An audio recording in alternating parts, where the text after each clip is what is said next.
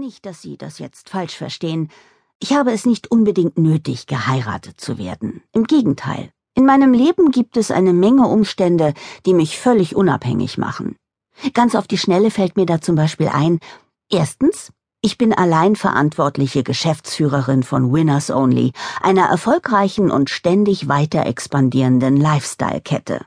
Zweitens, ich verfüge neben meinem hohen Einkommen aus oben genannter Tätigkeit über ein ansehnliches Vermögen in Höhe von circa, ähm, also das hängt vom aktuellen Aktienkurs ab, aber Daumen mal Pi schätze ich es im Moment auf etwa eineinhalb Millionen Euro. Zum Mitschreiben 1,5 Millionen.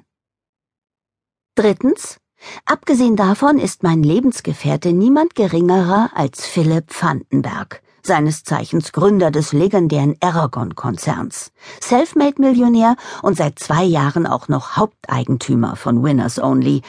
Aber dass mir jetzt ja keiner denkt, ich wäre mit ihm nur in die Kiste gehüpft, um diesen Job zu kriegen. Philipp und ich hatten schon Sex, bevor er den Laden übernahm. Viertens. Ach ja, und ein schmuckes Haus mit Pool besitze ich auch noch. Offiziell ist es jedoch nur von mir und meinen Freundinnen Tessa und Lissy zu einem lächerlich geringen Preis gemietet. Fünftens. Philipp verwöhnt mich in jeder Hinsicht, wie es kein Ehemann der Welt besser könnte. Sechstens, das beinhaltet auch hervorragenden Sex, sowohl bezüglich Qualität als auch Quantität.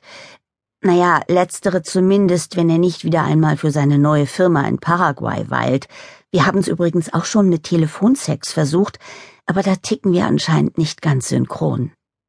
Siebtens. Philipp ist mir hundertprozentig treu. Woher ich das weiß? Na, weil mir sonst schon längst etwas aufgefallen wäre. Frauen haben schließlich einen sechsten Sinn für so etwas, nicht wahr? Achtens. Ich habe ein äußerst abwechslungsreiches Berufs- und Privatleben, so dass ich für Sachen wie Familie und Kinder im Moment eigentlich gar keine Zeit hätte.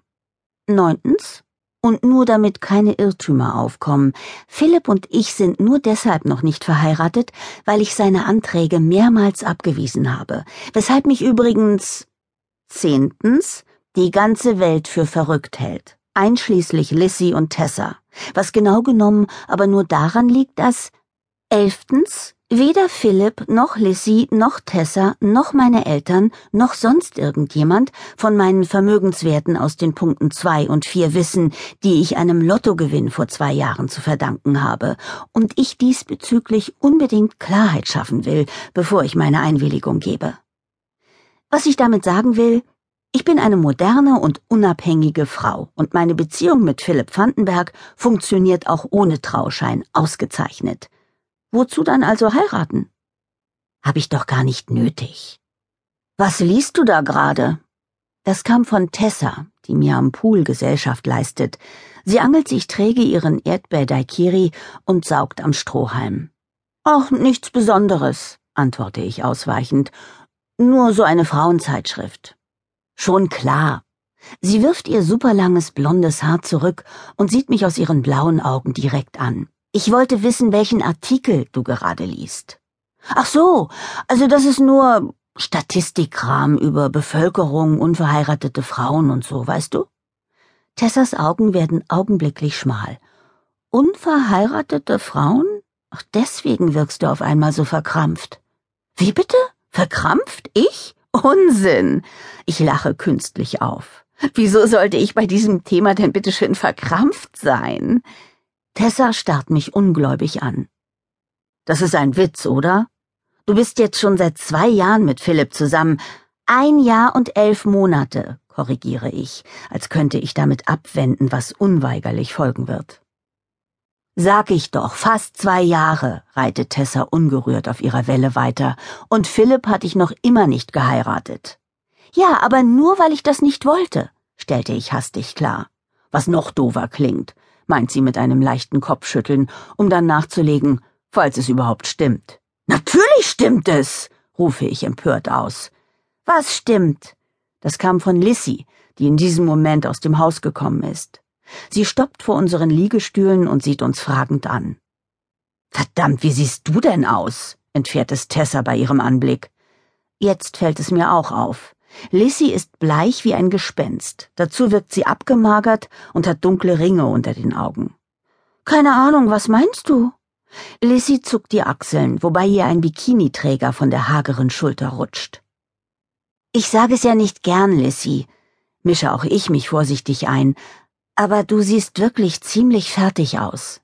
Es ist die Prüfung, stimmt's? Lissy studiert neben ihrem Job bei Winners Only auch noch Jura und im Herbst will sie ihr Staatsexamen machen. Zugegeben, es ist ein bisschen anstrengend im Moment, versucht sie mit einer lässigen Handbewegung abzuwiegeln, aber du kennst mich ja, wenn ich etwas mache, dann richtig. Stimmt. Lissy ist der zuverlässigste Mensch, den ich kenne. Das war übrigens auch der Grund, warum ich ihr damals den Job in unserer Rechtsabteilung verschafft habe. Naja, das und der Umstand, dass sie meine beste Freundin ist, natürlich. Du bist gut, schnaubt Tessa. Die Prüfung ist erst in drei Monaten und du hast den Stoff doch sicher schon zehnmal durch, stimmt's? Ihr Kopf ruckt zu mir herum. Sie kann das ganze Grundgesetz auswendig. Kannst du dir das vorstellen? Quatsch, Tessa. Ich kann es natürlich nicht auswendig, protestiert Lissy sofort. Doch kannst du, behauptet Tessa ungerührt. Oder glaubst du, ich höre es nicht, wenn du im Nebenzimmer andauernd deine öden Paragraphen runterleierst wie ein Mufti sein Gebet? Jetzt übertreibst du aber gewaltig, versucht Lissy einen weiteren lahmen Protest. Und ich glaube, du meintest ein Muezzin. So, ich übertreibe. Tessa hat sich aufgesetzt und starrt Lissy herausfordernd an. Und woher kenne ich das? Die Würde des Menschen ist unantastbar. Sie zu achten und zu schützen ist Verpflichtung aller staatlichen Gewalt, beginnt sie aufzusagen. Lissy und ich wechseln einen erstaunten Blick. Äh, keine Ahnung, murmelt Lissy dann und wird ein bisschen rot dabei. Das deutsche Volk bekennt sich darum zu unverletzlichen und unveräußerlichen Menschenrechten als Grundlage jeder menschlichen Gemeinschaft, des Friedens und der Gerechtigkeit der Welt, fährt Tessa mit grimmigem Blick fort. Jeder hat das Recht auf Leben und körperliche Unversehrtheit. Die Freiheit der Person ist unverletzlich. Schon gut, schon gut, versucht Lissy sie zu bremsen, aber Tessa kommt gerade erst richtig in Fahrt. Männer und Frauen sind gleichberechtigt. Der Staat fördert die tatsächliche Durchsetzung der Gleichberechtigung von Frauen und Männern. Hör mal, Tessa! Lissy bekommt hektische Flecken an den Wangen. Ehe und Familie stehen unter dem besonderen Schutze der staatlichen Ordnung. Tessa muss kurz Luft holen und Lissy nutzt die Unterbrechung. Okay, Tessa, wir haben's kapiert. Du hast mich also beim Lernen erwischt. Lissy stemmt die Arme in die Hüften. Aber das ist doch kein Verbrechen, oder? Wenn man damit seine Zimmernachbarin in den Wahnsinn treibt, schon, behauptet Tessa. Ehrlich, Leute, schon langsam komme ich mir in diesem Haus vor wie zwischen zwei völlig durchgeknallten. Moment mal. Wieso zwei? falle ich ihr ins Wort. Wer denn noch? Ich zögere. Nicht, dass ich dich für durchgeknallt halten würde, füge ich schnell mit einem entschuldigenden Blick zu Lissy an. Das fragst du noch? Jetzt hat Tessa mich ins Visier genommen. Denkst du, ich merke nicht, wie es dich nervt, dass ihr noch nicht verheiratet seid? Wie bitte?